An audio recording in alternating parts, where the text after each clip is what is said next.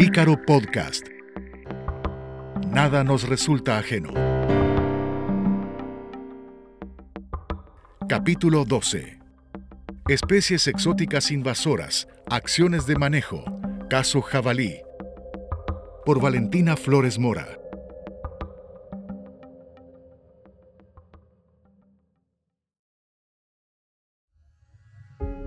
Hola, bienvenidos a este podcast donde comentaremos una problemática de suma importancia que nos involucra a todos como sociedad.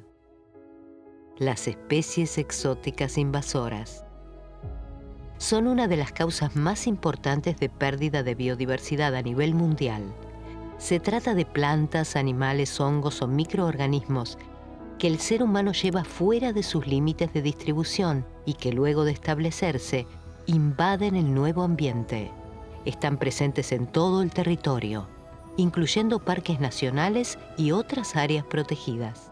Modifican los ecosistemas y son una amenaza para las especies en peligro de extinción. Además, producen pérdidas económicas enormes. En algunos casos, atentan contra la salud pública y pueden afectar valores culturales. Están a nuestro alrededor y a veces no podemos reconocerlas. Lo que escucharán a continuación los va a sorprender. Soy Valentina Flores Mora, periodista radial con muchos años de profesión, y me especialicé en la temática sobre la protección de los ecosistemas, y es por esta razón que el tema de hoy me parece tan interesante. El tema que deseamos tratar hoy es sobre una especie exótica que está causando múltiples problemas en los ecosistemas que invade. Se trata del jabalí. Hoy contamos con la presencia del doctor Ricardo Gurtler, del Instituto de Ecología, Genética y Evolución de Buenos Aires, perteneciente a la Facultad de Ciencias Exactas y Naturales de la Universidad de Buenos Aires. Bienvenido a este podcast, doctor Gurtler. Doctor Ricardo Gurtler, ¿cuál es el impacto del jabalí? Bueno, los impactos del jabalí, el jabalí tiene dos caras y es una que es aprovechado. Fue introducido en múltiples islas porque prolifera rápidamente, entonces era una fuente de alimento para los marinos que estaban dando vuelta por el mundo. Y eso también es para la casa deportiva, donde el jabalí es un bicho que por su porte, su inteligencia, hay mucha gente que le interesa cazar el jabalí más allá de consumir la carne. Entonces, hay un aspecto del jabalí que facilitó y facilita su proliferación. El jabalí se expande solo, pero también es introducido y sigue siendo introducido por la gente, ¿no? En alguna zona donde quieren tener un bicho para cazar. El otro aspecto del jabalí es que produce, el jabalí tiene una dieta, es omnívoro. Eso significa que es capaz de comer de todo, desde carroña, pasando tubérculos, lombrices, insectos, hasta terneros, corderos, como documentan, no solo en Iberá, sino también en Carmen de Patagones o aquí mismo en la bahía de San Borombón, en Buenos Aires.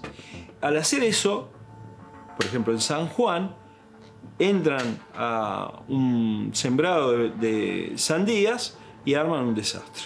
Es decir, hay un impacto a la producción agrícola y también a la, producción pecuaria y en ese sentido el jabalí no discrimina. Entonces, hay otro aspecto del jabalí que es que es un bicho que bajo ciertas condiciones es feroz. Es un bicho que ataca a la gente, especialmente cuando la gente entra en la zona donde está con crías. Esto no es una cosa infrecuente, aparece en los diarios también. O sea que tiene características así de, por un lado, de plaga, por su capacidad de proliferación y de daño, y por otro lado, produce o da la oportunidad de la caza y otra fuente de alimento valioso. ¿Es en el Parque Nacional El Palmar un área protegida donde se producen los impactos más graves por la presencia del jabalí? En el caso del Palmar, en Argentina, tiene que ver con la biodiversidad. Por ejemplo, eh, preda sobre renovales de la palmera yatay o sobre algún organismo que tiene un valor de conservación, pero preda sobre una gran cantidad. Los otros no son percibidos como de valor de conservación, entonces pasan desapercibidos. Ahora, El jabalí tiene otra condición que es que eh, cuando escarba con la, trompa, este, lo que genera es renovar toda la capa superior del suelo, buscando tubérculos o invertebrados. Y ahí genera un impacto enorme en el suelo. Y, por ejemplo, come semillas, en el caso del yatay, y muchos frutos. Eso significa que son frutos que no van a germinar ni va a haber reclutamiento. El caso del yatay nuevamente. Ahora, el caso del Yatay no es el único, es el único que fue estudiado con eh, suficiente profundidad. ¿Cuál fue el punto de inflexión en relación a la invasión del jabalí? Básicamente empieza a crecer la población de jabalíes y con lo que hacen los guardaparques no pudieron controlarla porque no tenían suficientes medios, suficiente personal y este proceso básicamente desemboca a lo largo de 20 años, entre principios del 80 y mitad de la década del 2000, desemboca en una situación en la cual, cuando se descubre que los jabalíes están amenazando, y básicamente más que amenazando, están realmente generando un fortísimo impacto sobre la palmera yatay, que es uno de los, la, razón de ser del, del parque. A partir de ahí, y fruto del fracaso, donde la palabra clave nuevamente es la sostenibilidad. No se podía dar un plan de control con características de efectividad y sostenimiento suficiente como para que retrocediera la población de jabalí. En el año 2005, aprovechando que en la zona había muchos cazadores deportivos y que en muchas partes de nuestro país la caza es una actividad histórica, tradicional, cultural, generaron un plan de control basado en la acción de los cazadores locales, debidamente supervisados, estructurados. ¿Se autorizó la caza del jabalí? Este, a partir de dos modalidades, una de caza con fusil desde apostadero, caza muy regulada, en jornadas cada tanto tiempo, y en primer periodo, que la población era muy elevada, utilizaron también la caza con perros, que también es muy efectiva y que tiene un, gran, digamos, era muy favorecida por muchos eh, cazadores. Esto empieza en el año 2006, el plan continúa y en tres años básicamente derribaron la población de jabalíes, la bajaron, la minimizaron y desde entonces la han mantenido en ese nivel bajo. Esto es un éxito muy importante. Es decir, no solo para la Argentina, sino que no hemos podido encontrar este tipo de, eh, podemos decir, plan de manejo multisectorial sostenido en un área protegida y que tenga este impacto. Gracias, doctor Ricardo Butler, por su participación. Ahora invitamos a participar al guardaparques Aldo de la Oye, de la Administración de Parques Nacionales, y al señor Hugo Larrachao, del Club de Casa Tierra del Palmar, que nos hablarán de la experiencia de control y manejo del jabalí en el Parque Nacional El Palmar. ¿Cuándo tomaron conciencia de que la biodiversidad del parque estaba en peligro? Guardaparques Aldo de la Oye. Bueno, el impacto del jabalí en el palmar, inicialmente cuando nos dimos cuenta que estaba predando casi el, renoval de palmera, todo lo que es la palmera, el principal, uno de los principales puntos de conservación de este parque, eh, entre la, ya sea la delegación técnica, las universidades, eh, se vino estudiando durante varios años y se llegó a saber que el chancho, entre, entre otras especies, predaba el 89% del palmeral. Ahí fue cuando vimos que había un palmar muy coetáneo y que realmente renovables de palmera no existían. Entonces esta era la cuestión en el que el jabalí, que había superpoblación de jabalí, predaba el palmar. Para enfrentar el problema del jabalí se necesitaban decisiones urgentes. ¿Esto sucedió así, Aldo? Sí, sí, claro, estaba en riesgo el objetivo, el, conservación del parque. De hecho, si pasaban, cuando las palmeras grandes empezaran a caer, no iba a haber la sucesión lógica que debería haber. Entonces, bueno, hubo que idear un plan. A partir de esto, Parques Nacionales no, contaba con las herramientas suficientes, con la cantidad de personal suficiente, y se fue, bueno, empezamos con varias alternativas de control, ya sea jaulas, corrales trampa, y hubo una alternativa que fue la casa desde apostaderos con cebaderos. Esta fue uno de los aciertos del plan porque pocos guardaparques, relativamente pocos guardaparques, podíamos poner en función una gran presión de caza sobre todo el territorio. Esto hoy en día el parque cuenta con 48 apostaderos, es una presión de caza que se hace puntual entre 3 y 4 jornadas por mes y que realmente dio muy buenos resultados. ¿La actividad está reglamentada? Estos los cazadores tienen todo un protocolo de ingreso en el cual deben rendir muchas normas, no tener antecedentes contra la administración pública, mantener todo lo que es las armas en regla, mantener la credencial de legítimo usuario, ser portadores de, las armas como lo exige la reglamentación, tener todo lo seguro. Y el, personal que está permanentemente todos los años se va, va renovando todos esto, estos permisos y el parque, la intendencia, firma un convenio con el cazador que es temporal, es por seis meses. Señor Larrachao, usted como cazador, ¿cómo se siente de ser parte de este proceso? Bueno, mire, yo como integrante del club de caza Tierra de Palmares le digo de que todos los muchachos que estamos integrando hasta acá estamos haciendo un esfuerzo muy grande para acompañar a Parque Nacional. Nos interesa muchísimo, tenemos, tenemos un grupo muy, muy unido de, personas que se está trabajando con Parque. Eh, estamos modificando muchas cosas nosotros de, nuestro grupo de casa para mejorar lo que nosotros podemos hacer de afuera, ¿no es cierto? Todo con el tema de, eh, los biólogos, de los análisis, estamos tratando de, de ayudar porque se ayuda muchísimo con el tema de toma de muestras. Si, como decía Aldo, si bien eh, los guardaparques hacen mucho, ¿no es cierto? Pero si nosotros no le aportáramos todo lo que se le aporta con tomas de muestra de los animales, con los animales abatidos, y más allá de eso, también nosotros hacemos planilla de avistaje mientras estamos en el apostadero. Mientras estamos en el apostadero, nosotros estamos observando todo lo que está pasando si aparece un capincho, si aparece solo, si aparece con un pichón, si aparece un, ciervo, si aparece, cosa que le llamó mucho la atención cuando yo declaré que me había pasado, apareció un animal que nosotros le llamamos mampelao y ellos le dicen osito lavador, que es muy, muy escaso. Es muy interesante eso, poderlo tener registro de que hay eso acá adentro, ¿no es cierto?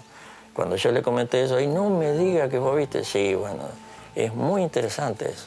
Como en el norte, cuando el aguaraguazú aparece, para todos es una novedad. Bueno, acá eso ahí fue una novedad, ¿no es cierto? También. Por eso le digo, es un aporte que nosotros consideramos muy importante para la biología, tener todos estos datos y aparte registrado, porque acá se registra todo. ¿Siente usted que más que cazador está ayudando con la conservación de la biodiversidad del parque? Sí, sí, sí, sí, sí. Es muy, muy, importante para nosotros esto acá. Más allá de que uno es cazador, ¿no es cierto? Y muchas veces, si vos fuera de este ámbito, ¿no es cierto?, que se lo hace para proteger al palmar, a vos te da cosas matar un animal pequeño, ¿no es cierto? Como buen cazador, uno eh, diría, más vale dejarlo. Pero como uno tiene muy bien metida el tema de la conservación del palmar, porque esto lo vimos nosotros. Cuando nosotros ingresamos acá al palmar, vos llegabas a la mañana y había dos hectáreas de tierra arada por los chanchos, no, dejaban nada. nacimientos de palmeras, palmeras chicas, no había ninguna. Entonces vos con el tiempo lo estás viendo evolucionar, ya muy pocas osadas hay, eh, hay mucho nacimiento de palmera. Es una cosa muy interesante. Y más nosotros que somos del lugar acá, de la zona, ¿no es cierto? Tenemos mucho orgullo por lo que estamos haciendo. ¿Quién lo hubiera imaginado? Cazadores y guardaparques trabajando en equipo. Sí, para nosotros fue toda una sorpresa, nunca lo esperábamos, casi se dio al andar. Si bien imaginábamos algo, pero no, fue doblemente positivo porque nos encontramos con esta parte de la gente que tiene en la comunidad vecina una cuestión cultural, histórica, cazadora desde siempre, y nosotros parques haciendo una función sobre ello, sobre el control, sobre el no ingreso a cazar, sobre la ilegalidad.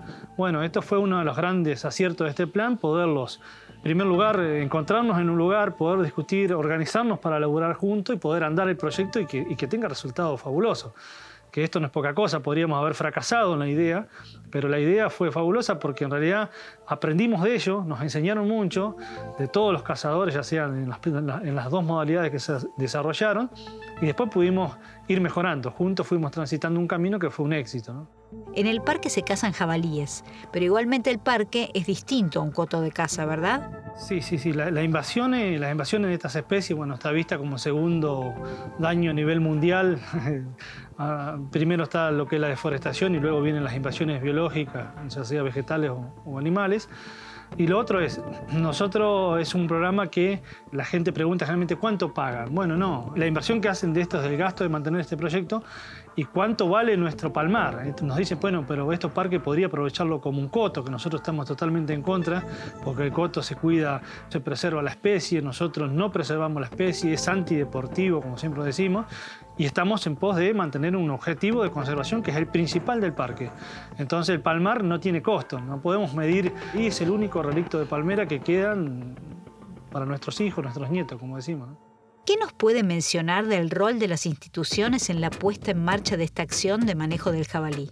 Alguna cuestión eh, que sí podemos, podemos decir es, lo importante de esto fue el acompañamiento institucional. Eh, no fue fácil empezar este proyecto, realmente fue una apuesta bastante, si se quiere, en un principio arriesgada. Eh, bueno, hay que rescatar cuando Parques Nacional, una institución como esta, se animó a dar el paso, a probar, ¿no? a prueba y error y a irse corrigiendo y creo que esto es el gran éxito, ¿no? es que Parques Nacionales a través del tiempo, con todas las instituciones, con todas las autoridades que han pasado han entendido la causa y han ido apoyando y han ido fortaleciendo, que eso no es menor. ¿Cree usted que este modelo se puede aplicar en otros lugares o en otras áreas donde el jabalí sea un problema? Totalmente, este modelo es un modelo que puede ser replicado en otras áreas, con otras especies. Fundamentalmente, el objetivo de conservación se consiguió. Y el éxito está en que el objetivo de conservación se consiguió o los estamos consiguiendo. ¿sí? Yo creo que los tiempos en conservación son muy largos, entonces nosotros estamos transitando una parte del objetivo que se está cumpliendo. Hoy tenemos renovables de palmeras nuevas, tenemos ñandú, los, los, tinámidos, todas las especies del pastizal, los chanchos se predaban todo. Eh, no se olviden que el chancho se preda todo, no tiene límite. Eh, en, los primeros estudios que hicimos de los contenidos estomacal de jabalí, ¿qué había? Había carpincho. Teóricamente el chancho también le daba el carpincho, en otros campos sabemos que se comen los terneros, los corderos, es dañino las producciones típicas de cada zona, en zona de corriente, entre ríos. Entonces acá el tipo se comía los pichones de carpincho y también por eso era el jaque también de la población de carpincho que casi estaba muy baja y ahora vemos una gran población de carpinchos. ¿Cuáles son los objetivos a futuro del plan de manejo del jabalí en el Parque Nacional El Palmar?